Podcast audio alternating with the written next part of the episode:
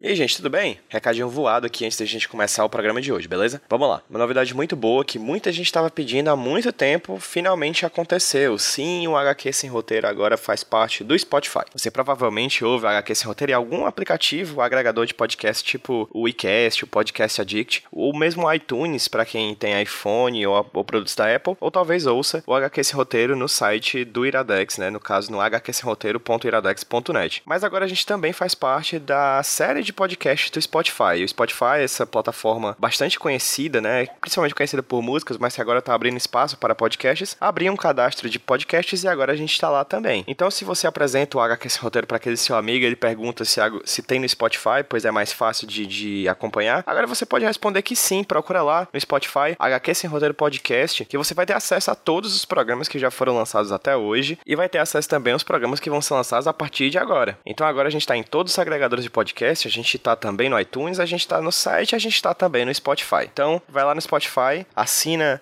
o nosso feed e receba toda segunda-feira um HQ sem roteiro novinho em folha. E de 15 em 15 dias eu me indico um quadrinho. E de vez em quando um HQ sem roteiro extra. Assim, todo o conteúdo que a gente faz é pensado para você e agora, mais do que nunca, para ainda mais gente. É isso, gente. Fique agora com o programa dessa semana.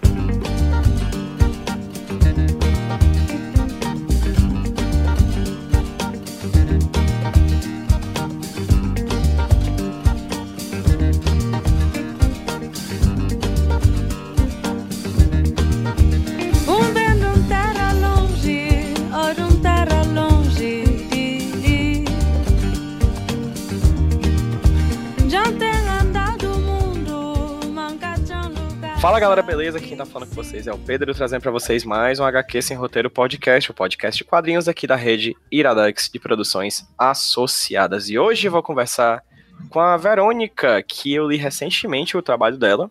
A gente vai falar um pouquinho sobre ele aqui no programa de hoje, um trabalho muito bacana que dialoga com outras épocas e outras questões. É, mas eu vou deixar para que a própria Verônica se apresente. E aí, Verônica, tudo bem? Quem é você? Olá, tudo bem? Então, eu sou uma quadrinista nova, né? Eu tô lançando meu primeiro quadrinho agora pela SESI, que é o Ânsia Eterna. O Ânsia Eterna, que é esse quadrinho que a Verônica tá lançando, é uma adaptação de contos de uma autora, não é isso, Verônica? Isso. São adaptações da Júlia Lopes de Almeida. A Júlia Lopes de Almeida é uma escritora, para quem não conhece, né? É uma escritora da virada do século XIX para o XX.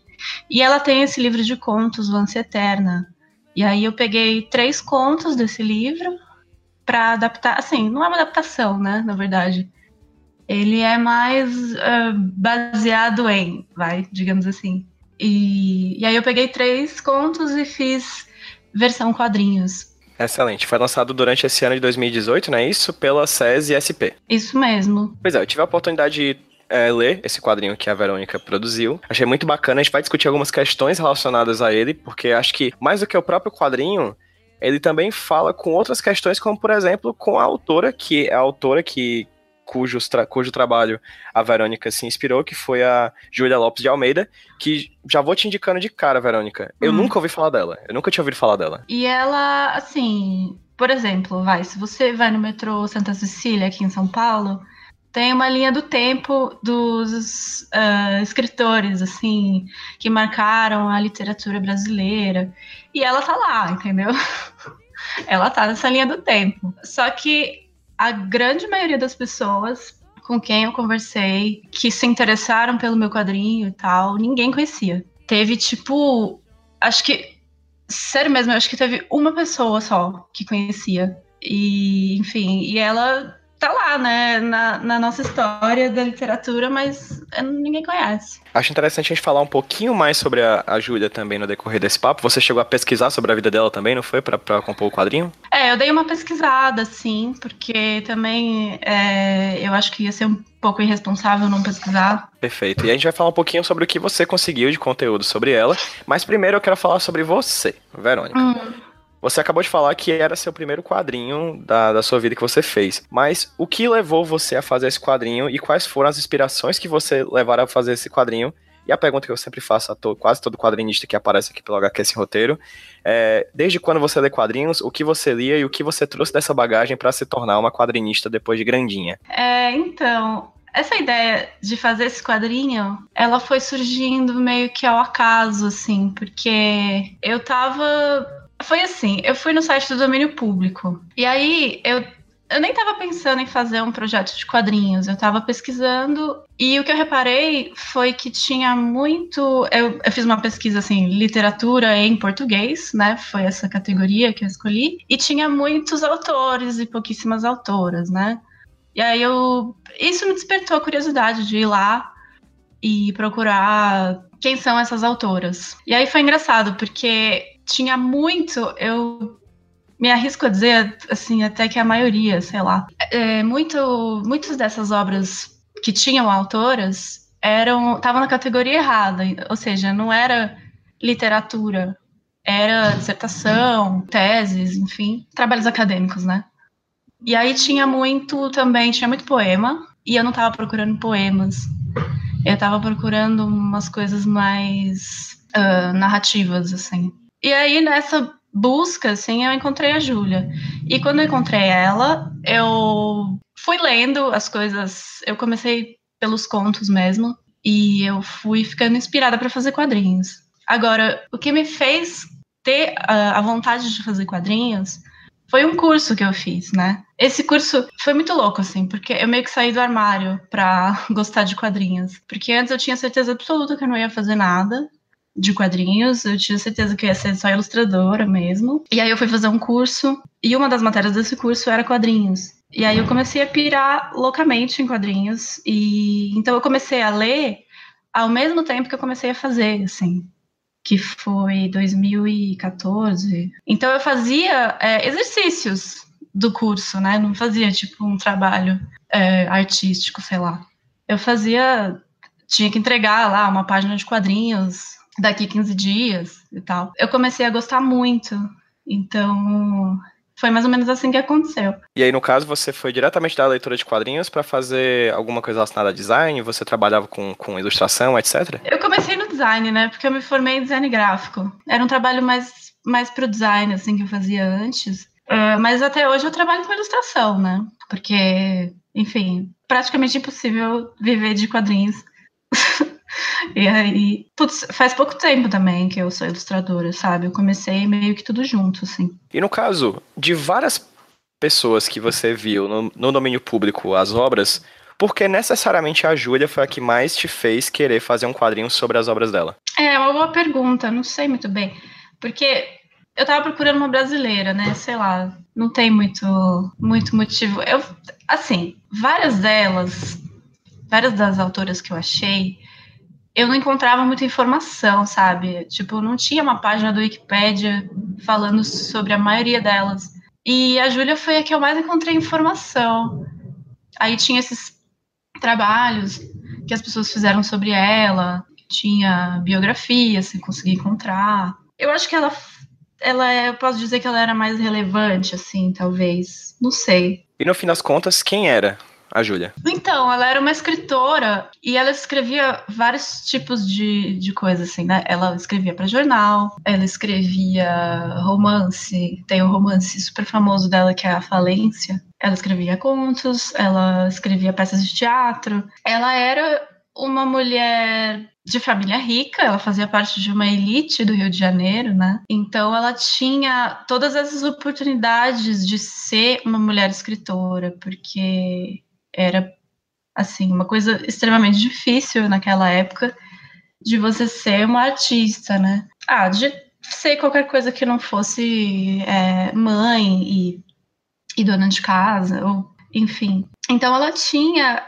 apoio da família, apoio do pai para ser escritora, a mãe também era artista. Então ela tinha essas condições, assim, de, de ser escritora, sabe? E no caso, esse pós-fácil aqui da, da obra, quem escreveu foi você, não é isso? Isso. No caso, você chega a citar aqui, é, é muito bacana a obra como um todo, porque você faz a recuperação de três, você adapta três contos diferentes dela, né? Uhum. Que são o Ânsia Eterna, não é isso? O Porcos e o Aca Acaolha, não é isso? Uhum, isso mesmo. Ah, esses, essas três adaptações são bem bacanas, assim, principalmente a Kaolha é uma coisa que eu quero até falar um pouquinho depois sobre como me tocou de uma maneira muito especial. Uhum. Mas no caso do Pós-Fácil, é interessante porque você faz um vínculo, de certa forma, da, da, da invisibilidade da Júlia né? Esse uhum. personagem que é tão importante para as letras brasileiras, com a, uma, o movimento das guerrilla, guerrilla girls, né? Aí fala um pouquinho e... como é que foi a tua pesquisa e como é, como é que foi escrever esse pós-fácil, porque tem umas informações muito interessantes aqui, né? Bom, esse negócio da Guerrilla Girls é que eu tinha acabado de ir no MASP ver a exposição, então eu fiquei muito inspirada. e aí eu fui e, cara, elas falam umas coisas muito óbvias e cruas, né? Então, assim, a Júlia é mais uma dessas mulheres que foram recuperadas pela crítica feminista. Porque se você for ler, assim, livros de história da literatura, sei lá, ou história da arte, você não encontra mulheres, né, cara? Então as mulheres precisam ser recuperadas. Uh, então aí tem esse esse texto aí da Guerrilla Girls que fala as vantagens de ser uma artista mulher, né? E uma das vantagens é isso, você tem o privilégio de ser recuperada pela crítica feminista. Depois, na verdade, assim, a ideia de fazer esse pós-fácil foi a Caolha. Porque ela é uma personagem negra e a Julia Lopes de Almeida, ela era abolicionista. Só que assim, o pensamento abolicionista de uma pessoa que fazia parte da elite carioca daquela época, meio que a gente pode resumir por uma pessoa que tem dó dos negros, vai? Digamos assim. Então, se você vê, uh, como eu coloquei no pós-fácil, um exemplo do, da falência que é o, o, romance mais famoso dela, assim. Se você vê o jeito que ela descreve a, as pessoas negras e eu coloquei o trecho dela tá descrevendo uma menina, né, uma menina negra. É meio que assim, ai, coitada dela, sabe? Eu tenho pena que ela é tão feia e a gente é igual, mas enfim, é uma coisa esquisita assim. Você vê que é muito carregado de racismo por melhor que sejam as intenções dela, assim, é muito louco. E aí a Caolha, ela é descrita no conto original como uma mulher muito feia, como porque ela tem esses traços, entendeu? De uma pessoa negra e ela tem o cabelo crespo, ela fala que o cabelo é, é espinhento. Agora eu não vou lembrar exatamente o jeito que ela escreve. É uma descrição racista, entendeu? E aí eu pensei, cara, eu não posso simplesmente colocar a caolha desse jeito que ela tá descrevendo e não falar nada, sabe? Porque eu acho que eu ia estar, tá, de certa forma, reproduzindo esse, esse racismo, sei lá. E aí eu, eu fui conversar com o pessoal, porque essas dúvidas estavam, sei lá, era uma pulga atrás da orelha que eu tinha. E aí eu fui, pesqui fui conversar com o pessoal, umas meninas, fui no, no grupo do Minas Nerds e coloquei essa questão lá. E aí teve uma menina que falou para mim isso, assim, que se eu não não fizesse algum comentário, né, eu estaria meio que limpando a barra da autora, assim. Porque, assim, eu, eu até pensei em umas coisas, nossa, será que eu não faço ela negra, sabe?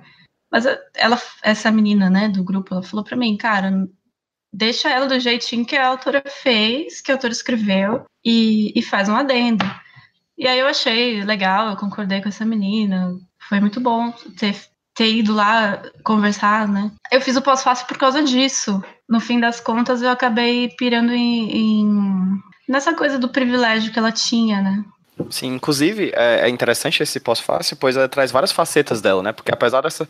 Incluindo. Ah, não apesar de, mas incluindo essas questões racistas da, das descrições dela da época, empatia que se confunde com pena, pena que é, nessa coisa meio, meio misturada e, e confusa. Isso ela também tem uma característica importante para as letras nacionais, eh, para as letras do Brasil, porque ela foi uma das pensadoras, inclusive, que viria do que viria a ser a academia, não é isso? Academia Brasileira de Letras. É, ela foi uma das fundadoras, né? Enfim, ela e um monte de cara, e ela não podia participar, exatamente pelo fato de ser mulher. Então, é muito louco, é assim, ela foi vetada, e aí quem entrou no lugar dela foi o, o marido dela, esqueci o nome dele agora. E até tem sei lá, eu ouvi falar, eu li assim que ele recebia alguns me, alguns prêmios e as pessoas associavam mais a ela do que a ele. Mas aí eu já não sei, né, se, se são só histórias ou se corresponde à realidade. Ah, eu não lembro a data, mas depois de muito tempo, assim, que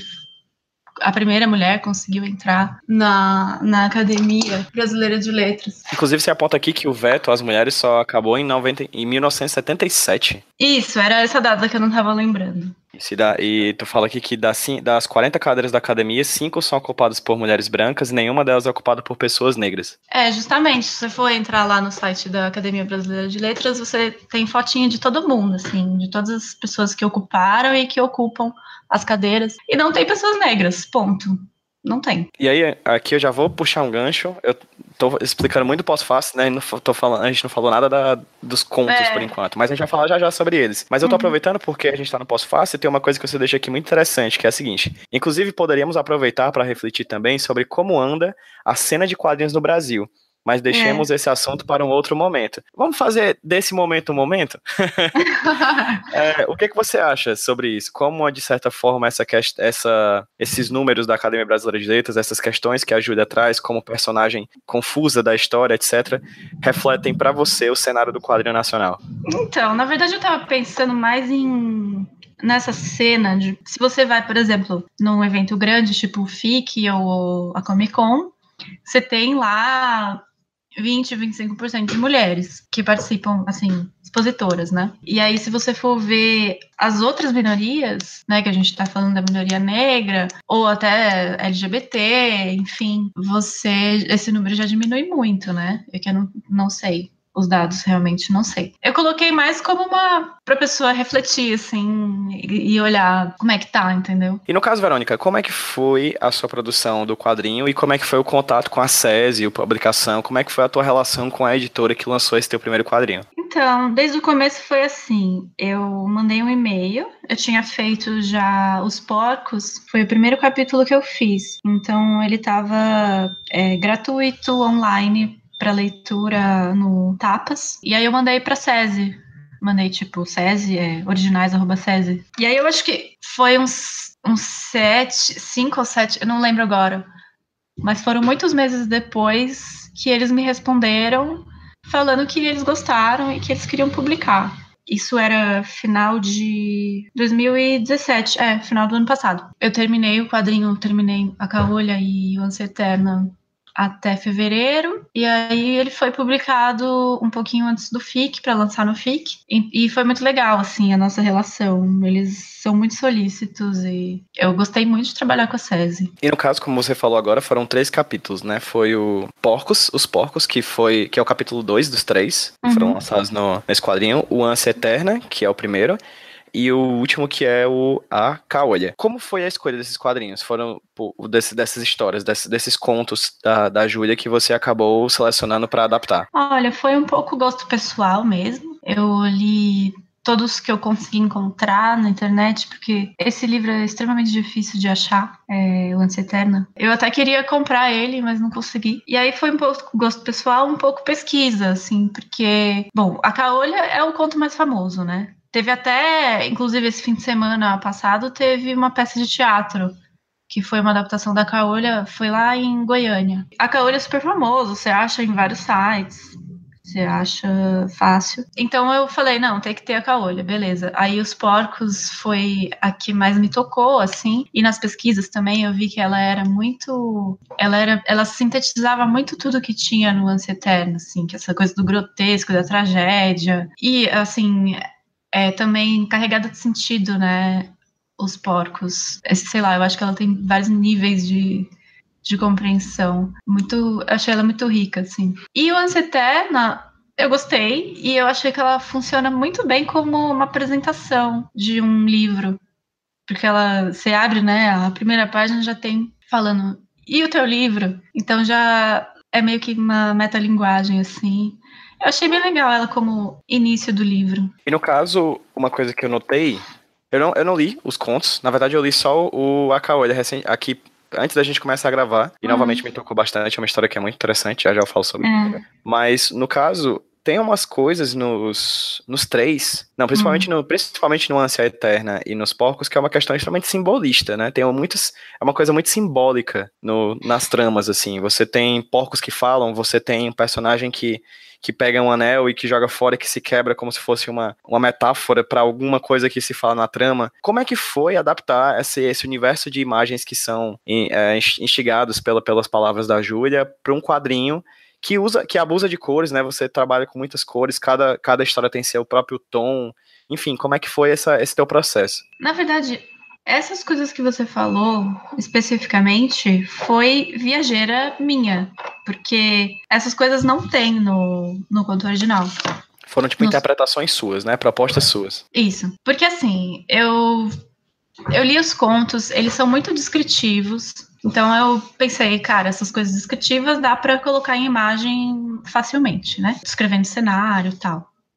E aí tem algumas coisas é texto e não precisa de imagem, sabe? O texto ele já tá muito fechadinho. Então eu pensei, por que que eu vou pegar esse texto que já tá ele é assim, marcou a história da literatura brasileira e eu vou pegar ele e colocar numa outra mídia, que é o o quadrinho, né? Pensei em fazer uma proposta mais plástica para ter um motivo para eu tirar ele de onde, que ele, de onde ele tava. Enfim, aí surgiu essa coisa do de em vez de eu, de eu fazer uma narração, né, que falar assim, ah, eu, o pai da personagem falou, tinha falado tal coisa, aí eu transformei o pai no, na imagem dos porcos, enfim, eu fiz uma, uma viajeira. Mesma coisa com o diamante, que ele fala ah, tá. Porque esse conto ele fala da idealização, né? Idealização do livro, que ele quer escrever o livro perfeito.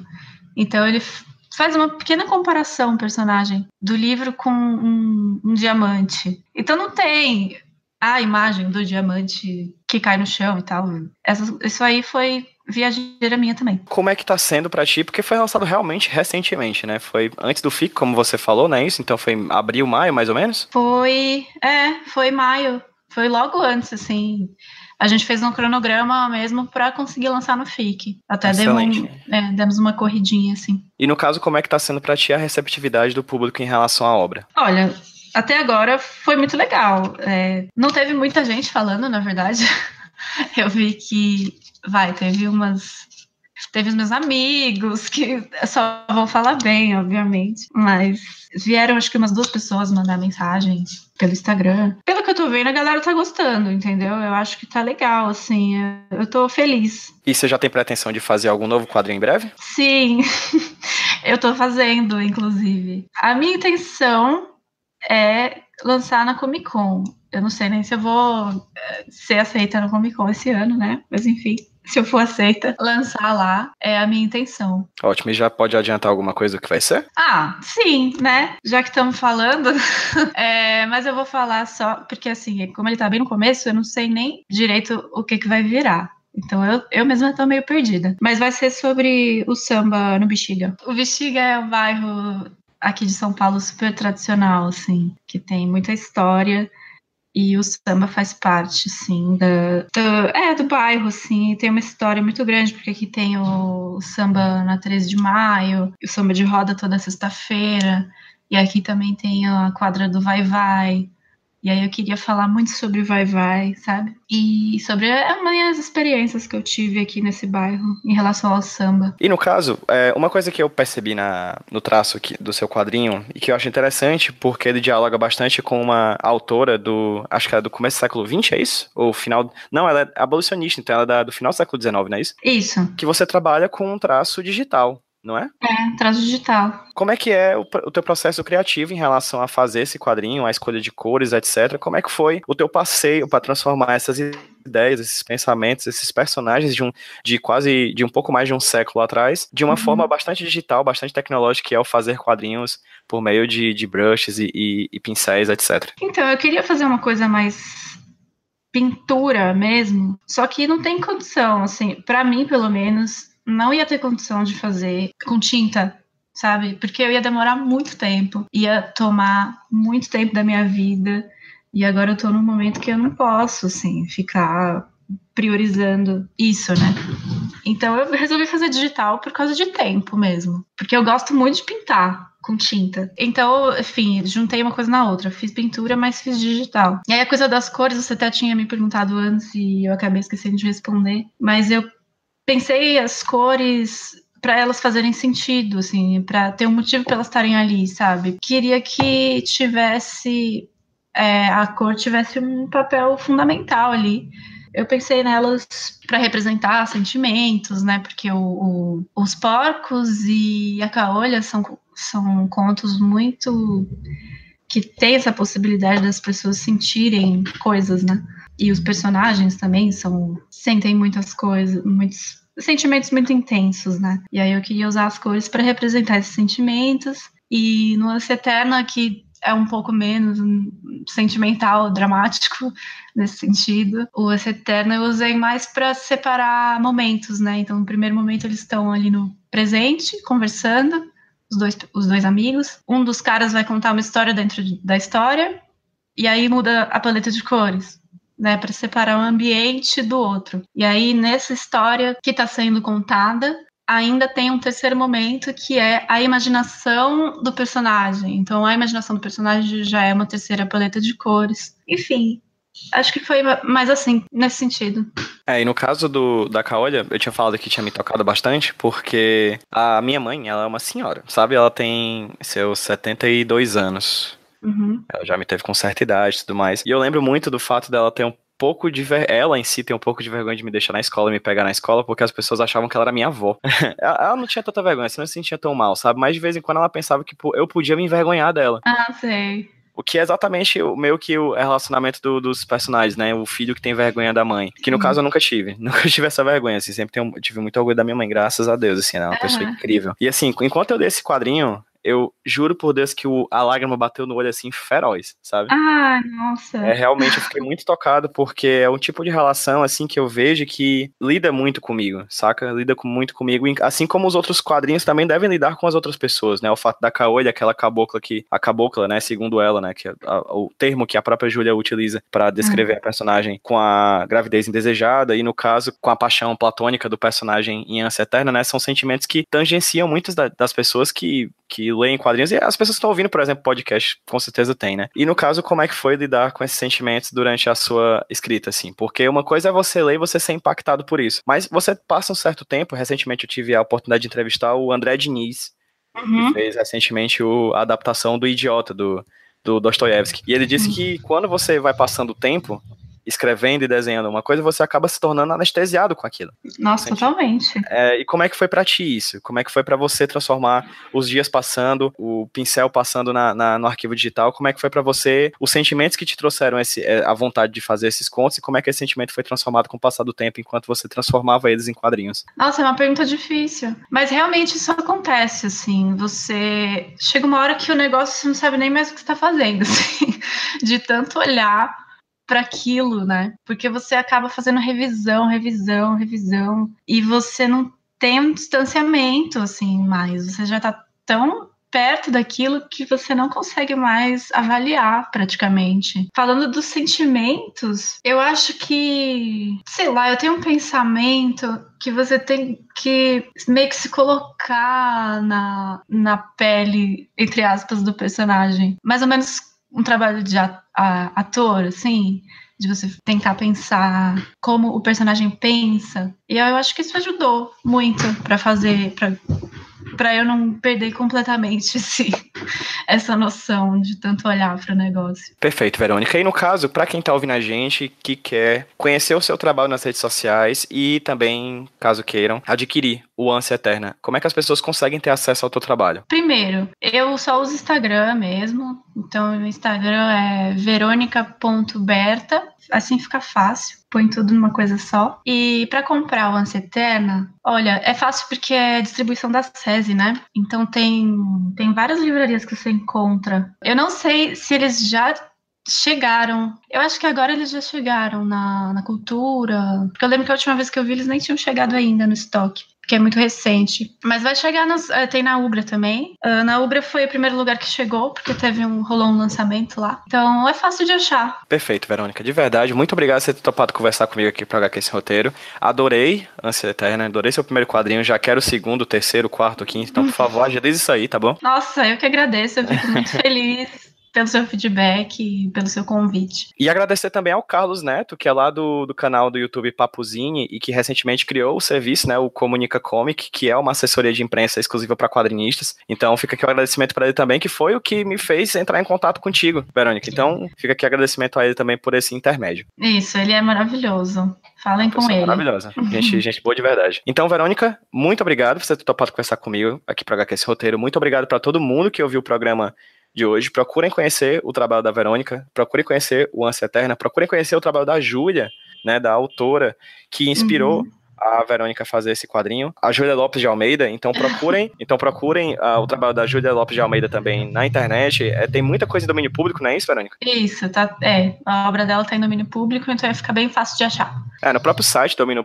público.org tem os, os, os romances dela. Vão estar linkados aqui no post, tanto o Instagram da Verônica, quanto alguns links para vocês conhecerem, saberem onde é que tem a o Ânsia Eterna para comprar e também os links para você conhecer a obra da Júlia, tá bom? É isso, gente. Muito obrigado por vocês terem ouvido mais o HQ esse roteiro e até a próxima. Vamos dar um tchauzinho para quem tá ouvindo a gente no 3, 2, 1. Tchau, gente! Tchau!